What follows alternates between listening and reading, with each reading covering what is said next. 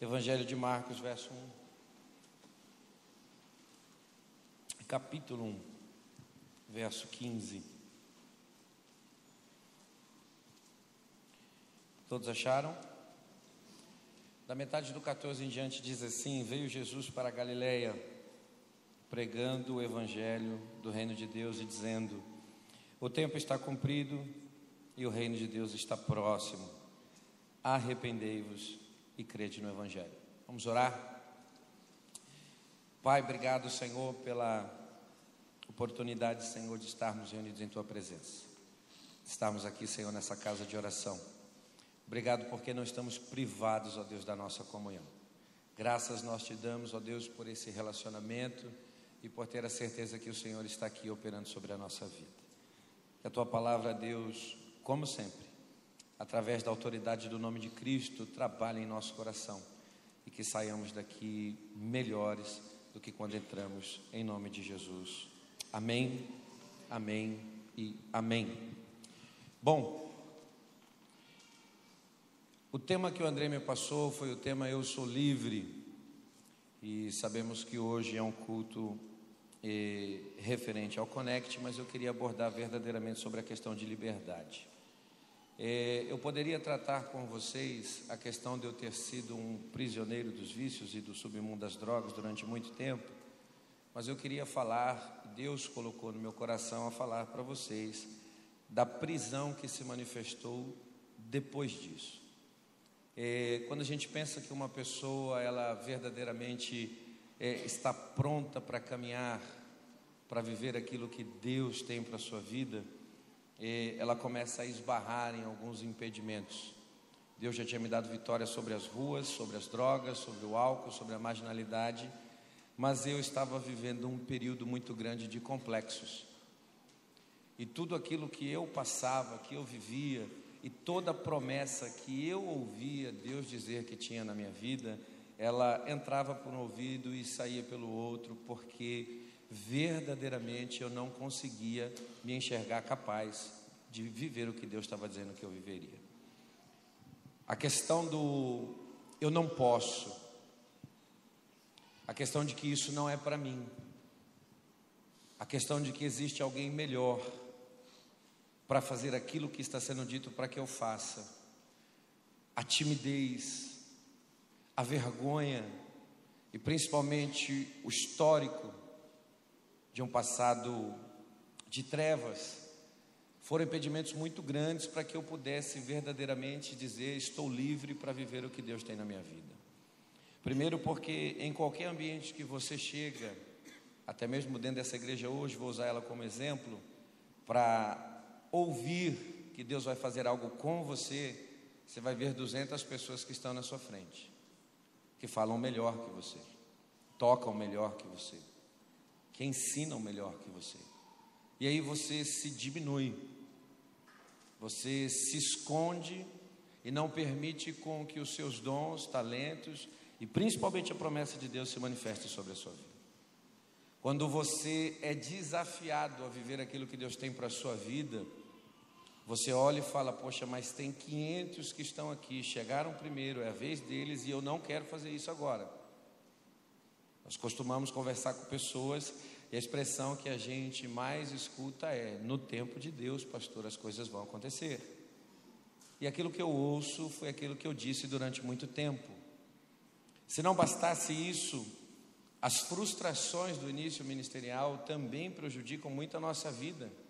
Porque quando a gente ouve a, a questão, plano e projeto de Deus, a gente pensa que amanhã a gente já vai estar estourando por aí, fazendo tudo para a glória de Deus e todo mundo aprovando o nosso ministério.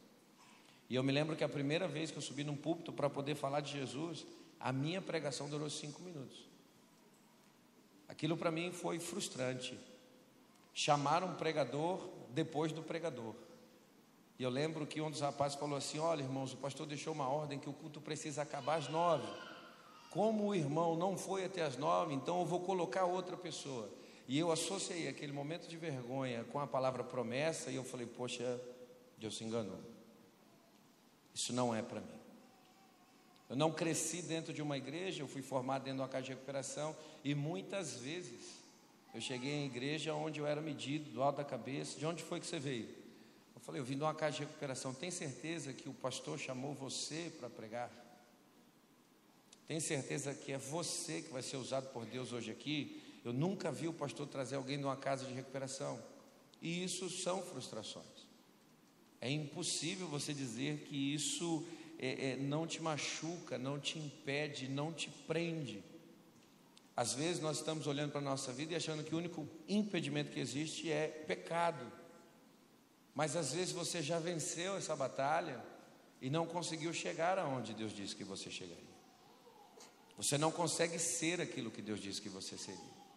Você está distante do plano e do projeto de Deus para você por causa dos complexos, e das experiências tristes que você tem vivido.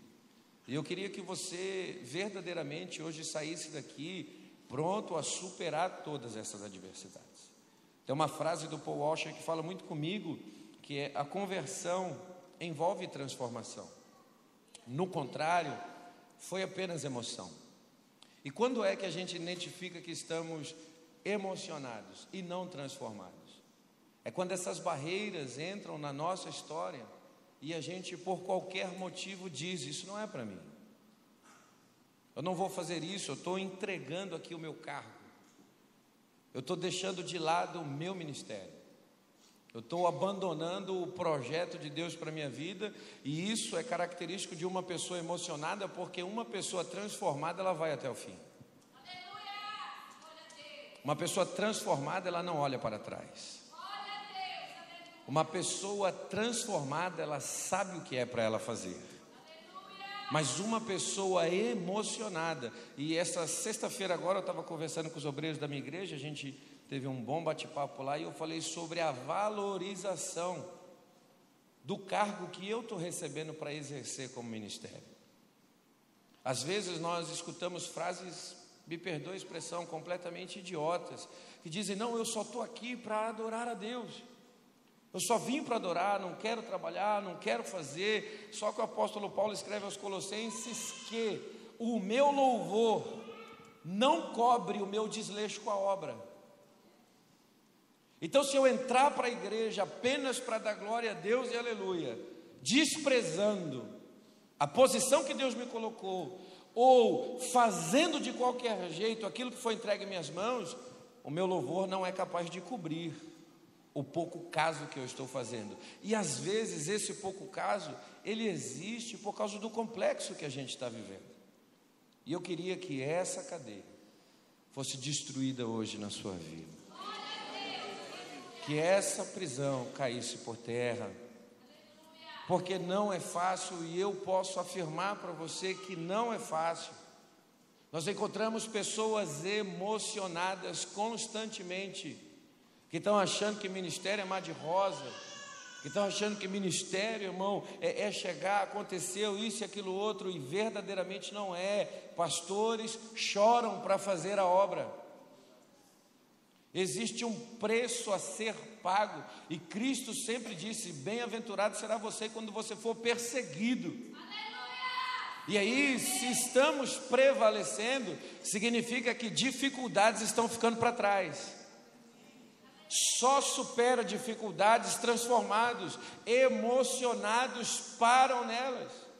E eu afirmo para você, irmão, com toda certeza, que se você está aí impedido de ser o que Deus disse, talvez você está vivendo um evangelho que só te emocionou que tocou um dia nos teus sentimentos, que falou um pouco da tua dificuldade, que revelou que havia é, é, uma condição de alegria depois da tristeza, mas aí vem a dificuldade, você para, e aí eu vejo que uma pessoa transformada, ela é totalmente diferente. E por que, que eu falo isso? Porque Jesus, ele vai para Galiléia pregar o evangelho do reino de Deus.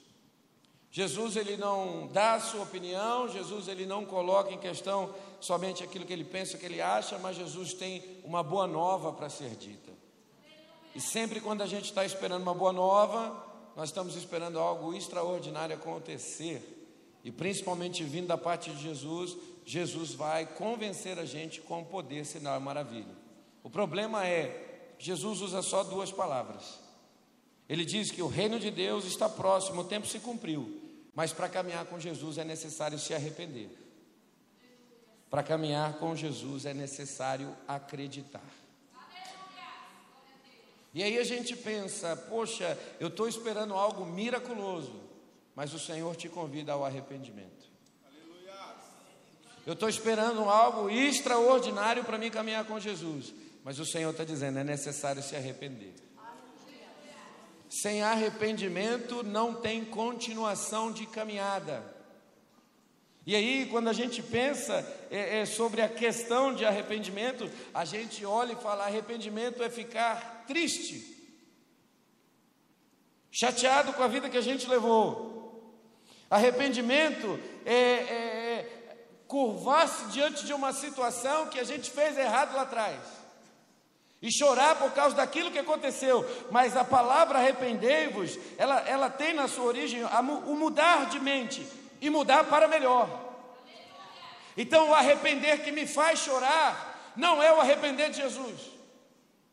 Porque às vezes eu fico pranteando, pranteando, pranteando, pranteando, pranteando e não evoluo. E não cresço. Eu entendo que quando Jesus fala sobre um projeto novo, tem que doer em nós a questão quanto tempo eu perdi. Mas o principal é, de hoje em diante, daqui para frente, vai ser diferente. Essa é a maior prova do nosso arrependimento. Existe um jargão popular, é não adianta chorar pelo leite derramado. Mas dá para fazer um algo diferente lá na frente. Então precisamos compreender que Jesus está dizendo: olha, o seu arrepender a sua história começa a partir do momento que você entende que a vida sem mim te levou ao sofrimento, mas comigo vai, você vai ter uma vida diferente, totalmente diferente. E aí a gente percebe isso. Não é, é, é só apenas arrepender, mas implica na mudança da nossa vida. 2 Coríntios 5,17 diz que aquele que está em Cristo é uma nova criatura, as coisas velhas se passaram e tudo se fez mais alto, mais uma vez, você já vive novidade?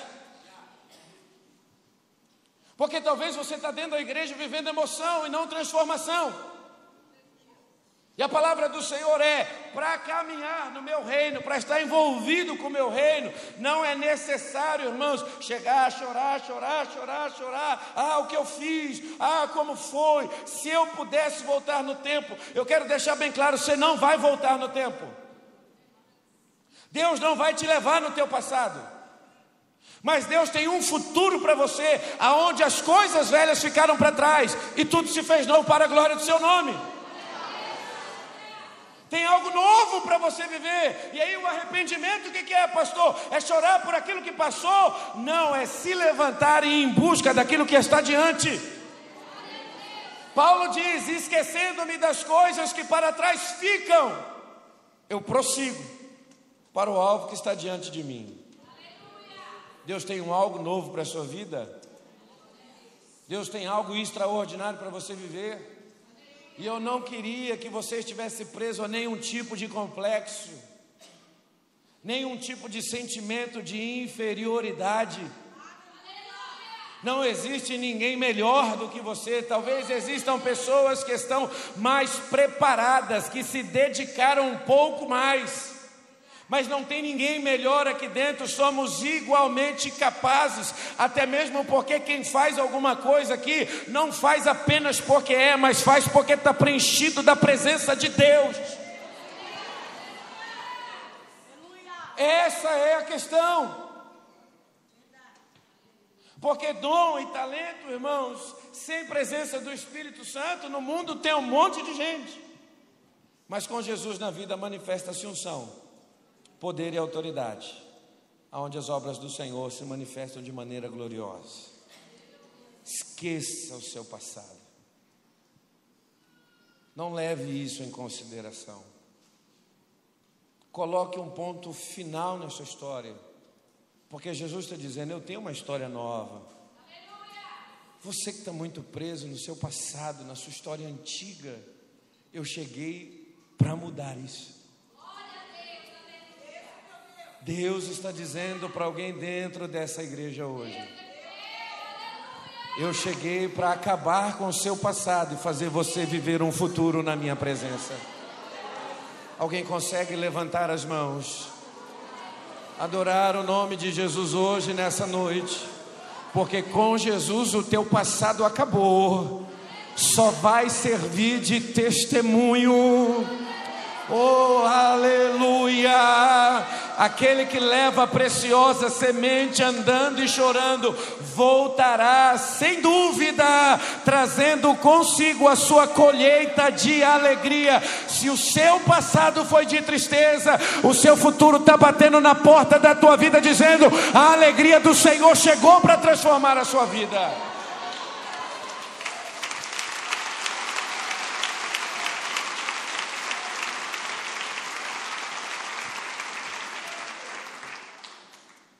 Romanos capítulo 6, verso 3 e 4 diz: Ou não sabeis que todos quanto fomos batizados em Cristo, fomos batizados na Sua morte, de sorte que fomos sepultados com Ele pelo batismo na morte, para que, como Cristo ressuscitou dos mortos para a glória do Pai, assim também andemos nós em novidade de vida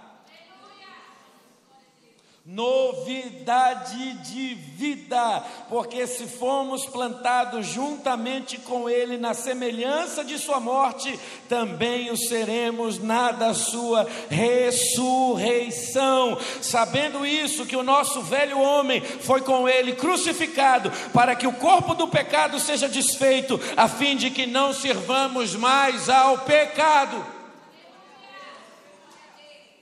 Às vezes nós estamos presos às coisas que ficaram lá atrás. Mas o Senhor está dizendo: para, tem uma vida nova para você viver. Não é hora de você se prender a isso, porque o arrependimento não é chorar pelo que aconteceu, mas é se levantar para o extraordinário que está diante de você, através de uma vida nova em Cristo e pelo poder da graça, porque graça não é justificativa para pecado, graça é autoridade para não pecar, para vencer o pecado. Eu digo, Jesus quer te libertar do teu passado hoje aqui e levar você a uma vida extraordinária na sua presença. Então precisamos nos libertar disso. Gálatas 2,20 diz da seguinte maneira, para a gente ler alguns versículos aqui. Já estou crucificado com Cristo e vivo. Estou crucificado, mas vivo. Não mais eu, mas Cristo vive em mim. E a vida que agora vivo na carne, vivo na fé do Filho de Deus, o qual me amou e se entregou a si mesmo por amor de mim. Pessoas emocionadas não conseguem caminhar porque não conseguiram entender que amor é decisão, não sentimento. Na nossa ceia de ontem, o pastor Márcio trouxe uma palavra que ele falou: se Jesus pudesse, pelo sentir, abandonar, ele falou que o cálice estava pesado. Mas pela decisão de ir até o final, ele suportou a prova. Pessoa emocionada sente demais. Pessoa transformada tem o Espírito de Cristo operando através da vida dela. E esse Espírito, pastor, faz o que comigo? Primeiro, faz você ir até o final. Gente que para na metade do caminho está vazio de Deus. Gente que abandona ou lança fora a mão do arado está vazio de Deus. E o Senhor quer tomar você hoje. Para que nunca mais as coisas que Ele tem entregado a você, elas venham ficar pela metade. Mas Deus quer levar você a concluir propósitos, projetos. De uma maneira geral, a gente pensa que arrependimento é essa tristeza profunda.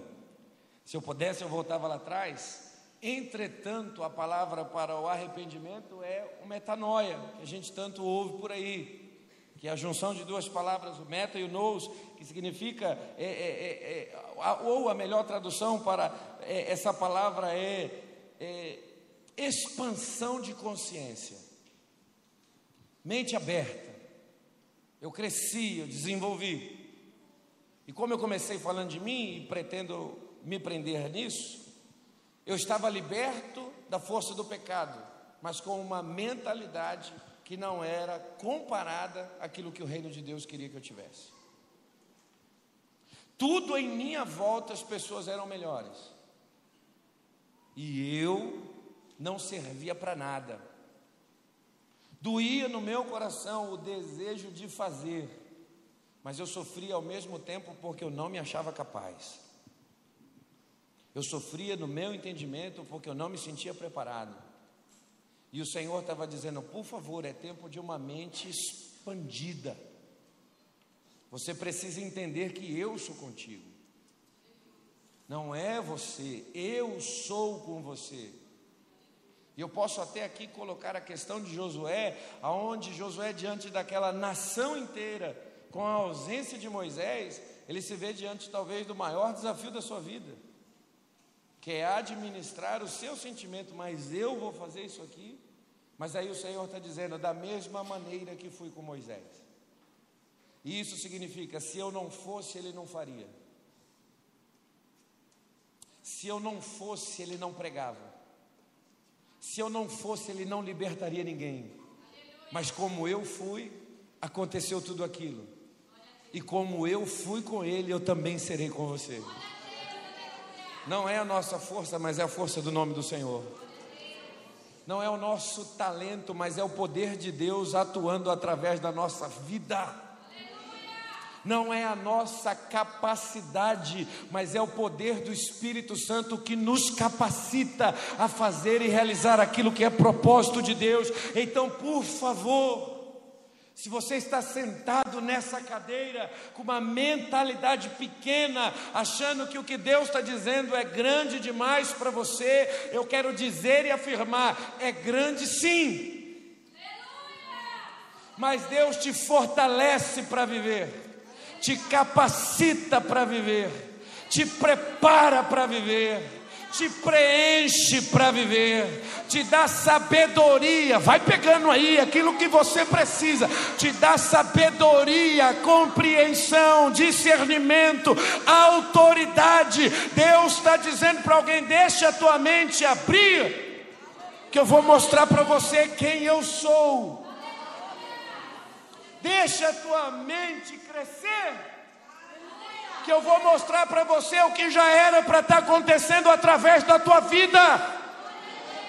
Abra o teu coração para aquilo que eu tenho dito.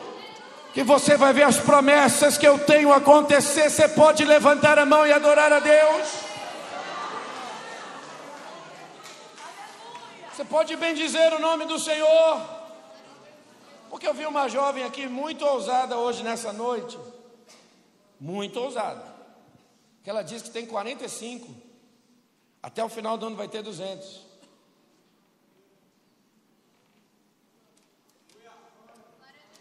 Que isso, pastor? Primeiro, arrependa-se e acredite.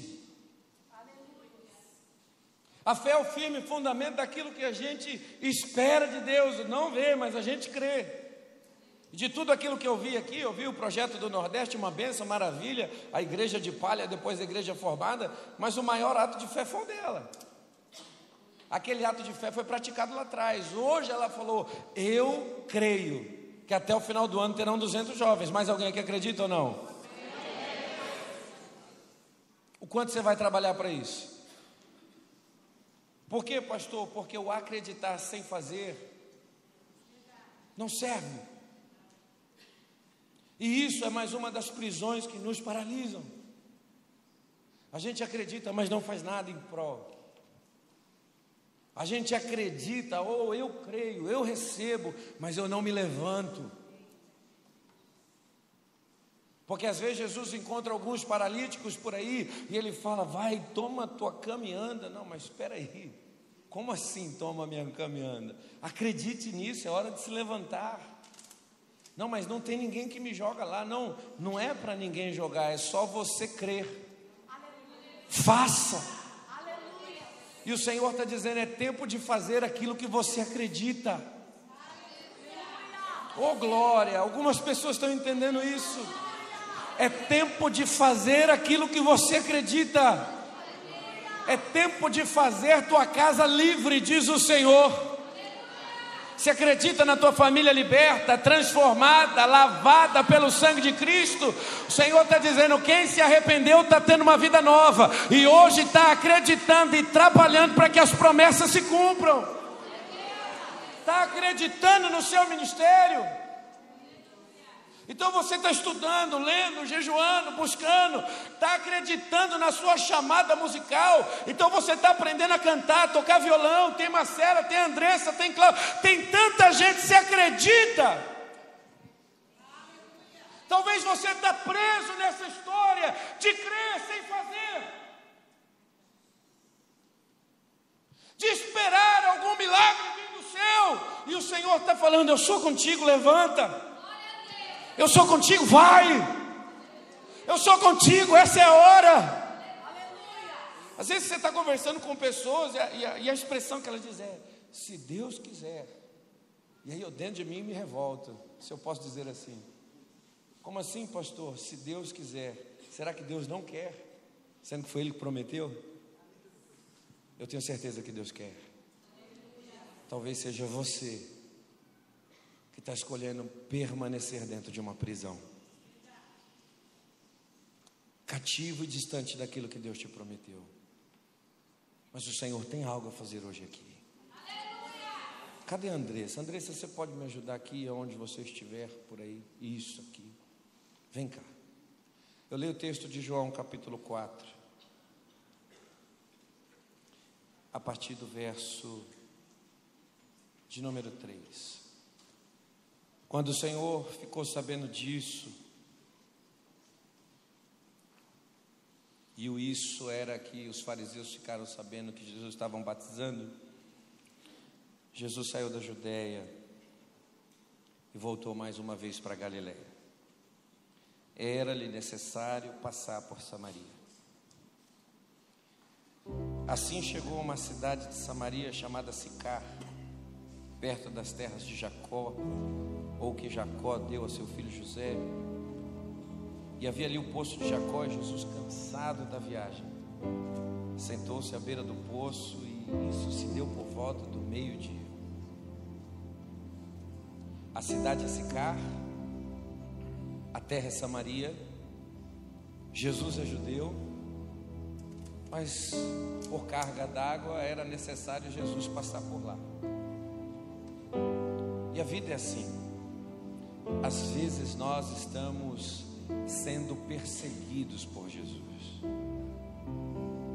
Ele se levantando e falando: Poxa, hoje é necessário eu passar por Cubatão, lá no beco dos Corintianos,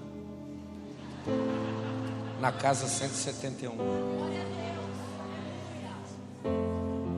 Que coisa interessante, hein, Pastor Marcos?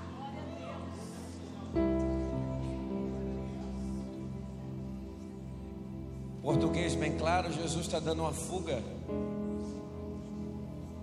Ele resolve passar por Sicar, parar num poço, porque a caminhada trouxe sede a ele. Ele está sem os seus discípulos que foram buscar alimento. E a Bíblia agora vai mostrar que no necessário de Jesus, uma mulher foi até o poço para tirar água. E às vezes eu fico parando para pensar nesses encontros que Jesus tem com a gente.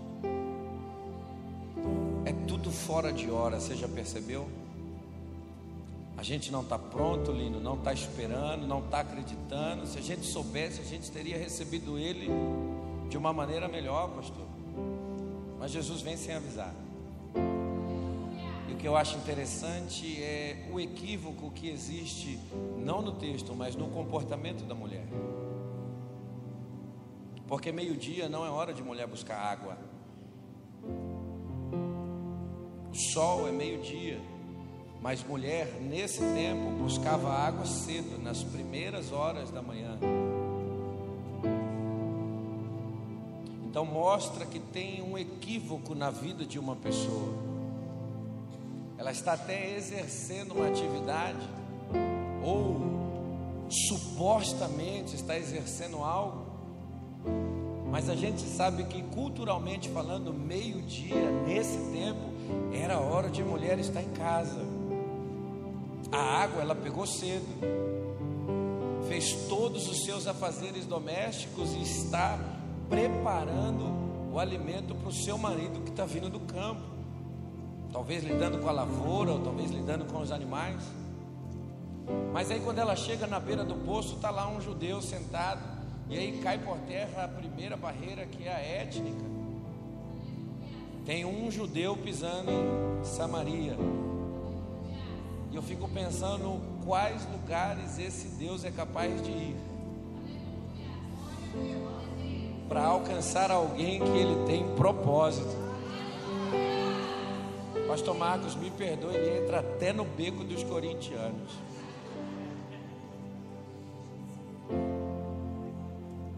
Jesus vai em qualquer lugar, não existe barreiras. E presta atenção, Ele sempre vai nos encontrar, fora do nosso horário, mas no horário dele. Por que, pastor, no horário dele? Porque Ele vem quando a gente está frustrado, abatido, entristecido, sozinho. E Ele vem para mostrar que Ele é Deus eu mostro para você que, como Deus, em forma de um judeu, ele foi lá em Samaria. E eu digo para alguém aqui dentro dessa casa hoje: não importa o lamaçal que ele tenha que entrar, se ele ama e tem propósito, ele vai lá. Mas as suas vestes continuam brancas. Oh, aleluia, Ele é Jesus Cristo. Alguém consegue lembrar desse encontro e adorá-lo por um momento? Porque pode ter sido de madrugada, pode ter sido na boate, pode ter sido no acidente, pode ter sido no hospital, na empresa, no livramento. Mas ele foi lá, alcançou você. E a primeira coisa que eu quero mostrar é o alcance. Estava muito distante, mas ele fez questão de chegar mais perto. Estava muito longe, mas ele fez questão de chegar junto. E aí o texto continua. E eu não posso dizer isso. Mas Jesus, parece até um tanto quanto folgado, vai virar para um Adão e vai falar assim: Poxa, dá um pouco de água para mim. Jesus tem as maneiras dele de chamar a nossa atenção. E a mulher vai virar para ele e vai falar: Poxa, mas o Senhor me pedindo água?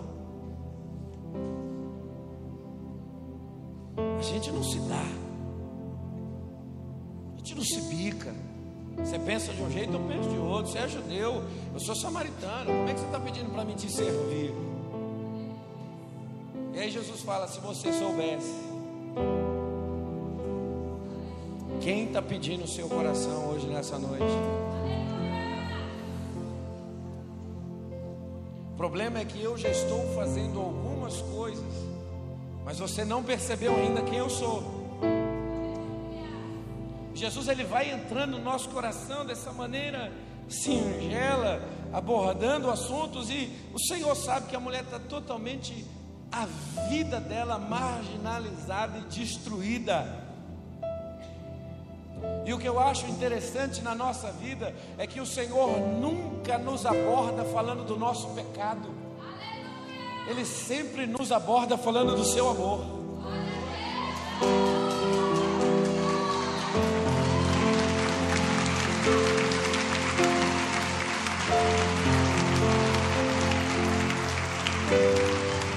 A primeira coisa que você ouviu da boca de Jesus não foi esse é teu pecado, não foi. Eu preciso me apresentar para você. Se você soubesse quem eu sou, se você me conhecesse de verdade, eu queria mostrar que o Senhor não está interessado tanto assim no seu pecado, Ele está interessado na sua pessoa porque o seu comportamento já demonstrou como está a sua vida. A sua maneira de andar já mostrou como está a sua vida.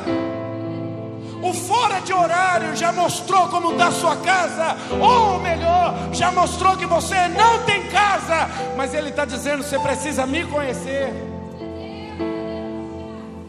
Só que a gente quer apresentar problemas, e Ele está falando: eu já, eu já sei de tudo isso. Espera aí, você precisa saber, você sabe quem está te pedindo água?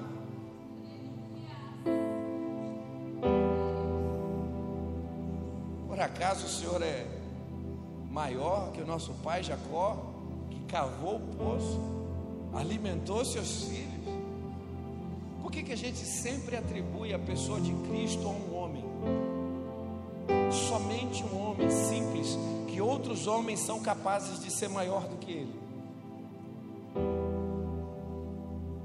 E a gente percebe que existem outros textos da Bíblia que Jesus ele vai mostrar, ah, antes de Abraão eu sou. Eu vi uma estrela cair do céu.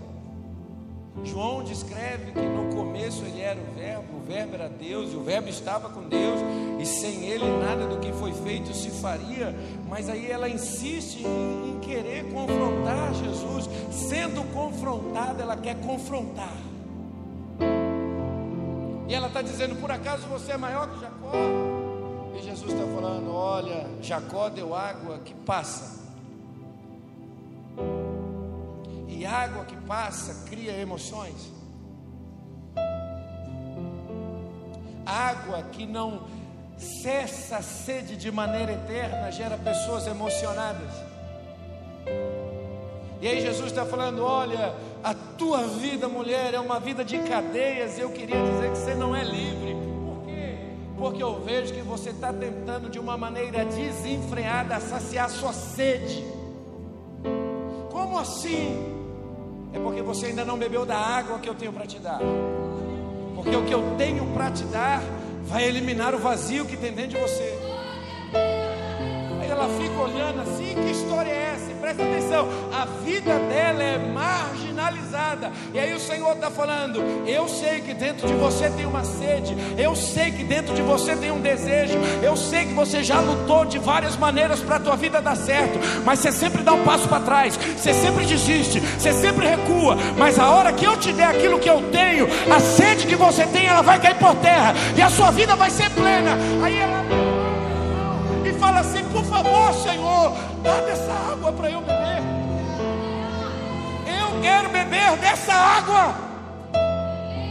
Eu quero ter a minha sede suprida. Eu quero alcançar as minhas promessas, eu quero realizar os meus desejos, eu quero viver os meus sonhos, eu quero alcançar aquilo que está prometido por Deus. Se você tem algo que muda a minha vida, faça agora. Jesus vem da maneira mais sublime e fala para ela assim: Tá bom, eu te dou. Vai em casa lá, busca o teu marido. Como assim?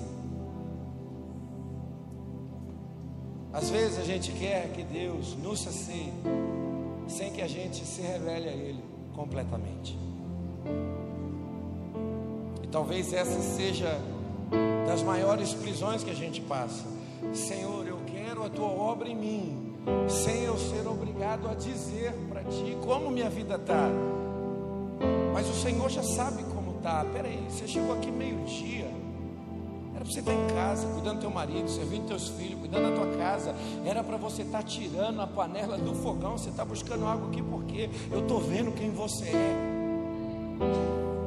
Eu sei pelo que você está passando conheço a tua dor e o seu sentimento e posso ver o poço que tem dentro de você. O poço de Jacó é pequeno perto do que está dentro de você. Porque às vezes a nossa vida está tomada de um buraco que não tem fim. Porque não somos capazes de assumir as nossas verdades. Mesmo Deus falando que tem uma obra na nossa vida, a gente quer obra sem falar a verdade. E aí Jesus fala: vai lá buscar, alcance o teu marido, traga ele para cá, porque a hora que o teu marido chegar, ou melhor, a hora que a tua verdade chegar, você recebe o que eu tenho para dar. Você trouxe a sua verdade hoje? Ou você só quer a água que Jesus tem para dar? Aí, ela se curva diante do Senhor e fala: Senhor, eu não tenho marido. Eu sou repudiada, eu sou marginalizada, eu sou envergonhada. Eu me frustrei buscando a felicidade em relacionamentos e eu sou uma pessoa só, ferida, machucada. Eu não desenvolvo porque eu não achei a fonte certa. Eu busquei a fonte do prazer. E aí o Senhor vira para ela e fala: Disseste bem. Já tiveste alguns maridos e o que você tem hoje ainda não é seu. E aí ela entende algo e diz: Eu vejo que tu és profeta. O que é isso, pastor? Ela está reconhecendo que na figura daquele homem judeu existe uma autoridade que é divina quando é, pastor, que a gente consegue reconhecer a autoridade de Deus que está diante de nós, é hora que a gente é capaz de retirar a máscara que a gente está usando. Porque a gente morre de vergonha de falar para Jesus quem a gente é. Mas eu quero voltar que para sair da Judéia e ir para Galiléia, é necessário passar em Sicar, só se for para te ver. Haviam outras possibilidades, mas é necessário para te encontrar, para te achar, para te alcançar e para mostrar para você que esse vazio do lado de dentro pode ser preenchido com algo que vem do céu. Eu prego hoje, nessa noite, para alguém que está buscando se preencher com as coisas que o mundo tem a oferecer. Mas o Senhor veio ao seu encontro nessa noite para dizer: Mostra-me a tua verdade, que eu cubro o buraco que tem dentro da tua alma, dando a você aquilo que está em mim. Eu quero saciar a sua sede de uma vez por todas. Escute só o contexto da história. Eu vejo que tu és profeta. O que é, pastor? Ela entender o que é um profeta, é ela saber que existe um Deus soberano ela entender que existe um lugar de culto, e ela até entra na, que, na questão. A gente pensa que o cultuar é aqui, vocês judeus dizem que o cultuar é lá, mas qual é a palavra que o Senhor tem? O que ela está querendo mostrar para a gente? Eu sei quem é Deus, mas a minha vida não muda. Eu sei quem é Deus, mas eu estou destruída. Eu sei quem é Deus, mas eu estou machucada. Eu até frequento a igreja, mas a minha mentalidade é pequena. Eu tenho medo, sou receosa, sou sozinho.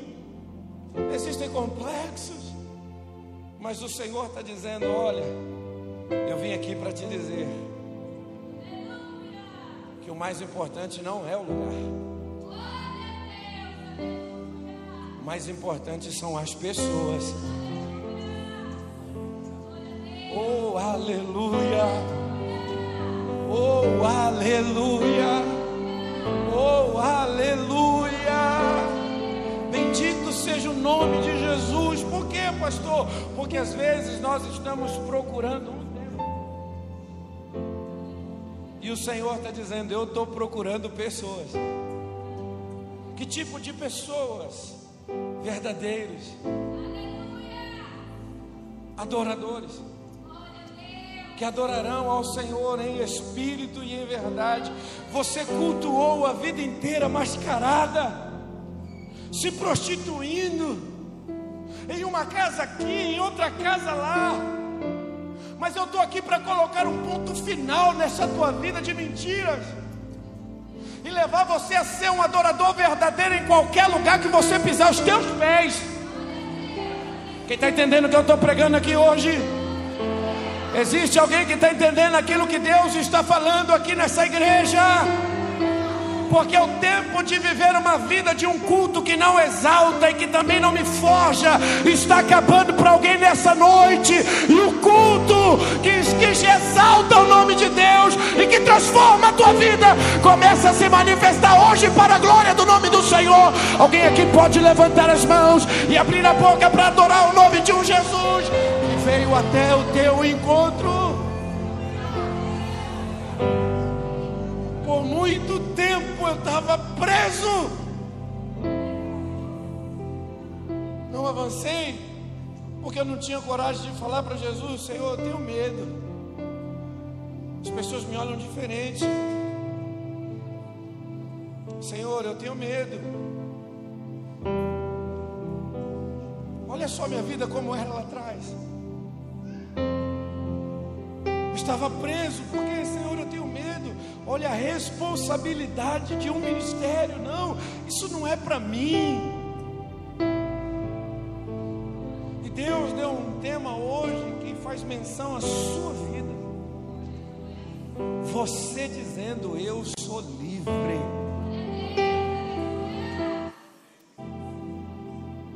As cadeias que me prendiam caíram por terra. As prisões que paralisavam foram totalmente destruídas. Os complexos que me cercavam foram parar bem longe de mim. Não vivo mais de complexos, mas hoje eu vivo de certezas. Que o Senhor está procurando alguém que, primeiramente, é verdadeiro. Eu não sei qual é a sua verdade hoje, nessa noite, mas eu quero dizer que a água que vem do trono de Deus, ela só se manifesta depois que a máscara cai. Mas quando ela toma conta do seu coração, você nunca mais será a mesma pessoa. Como assim, pastor? A samaritana voltou para Samaria, dizendo: Ainda tem profeta que fala no nome do Senhor. Eu acabei de ouvir a voz de Deus falando comigo agora há pouco.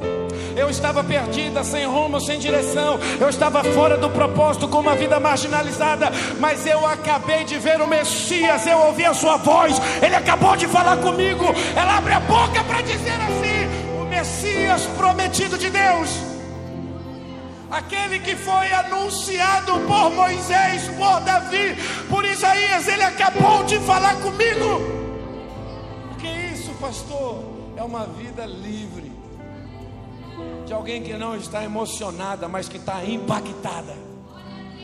E que foi transformada para sempre.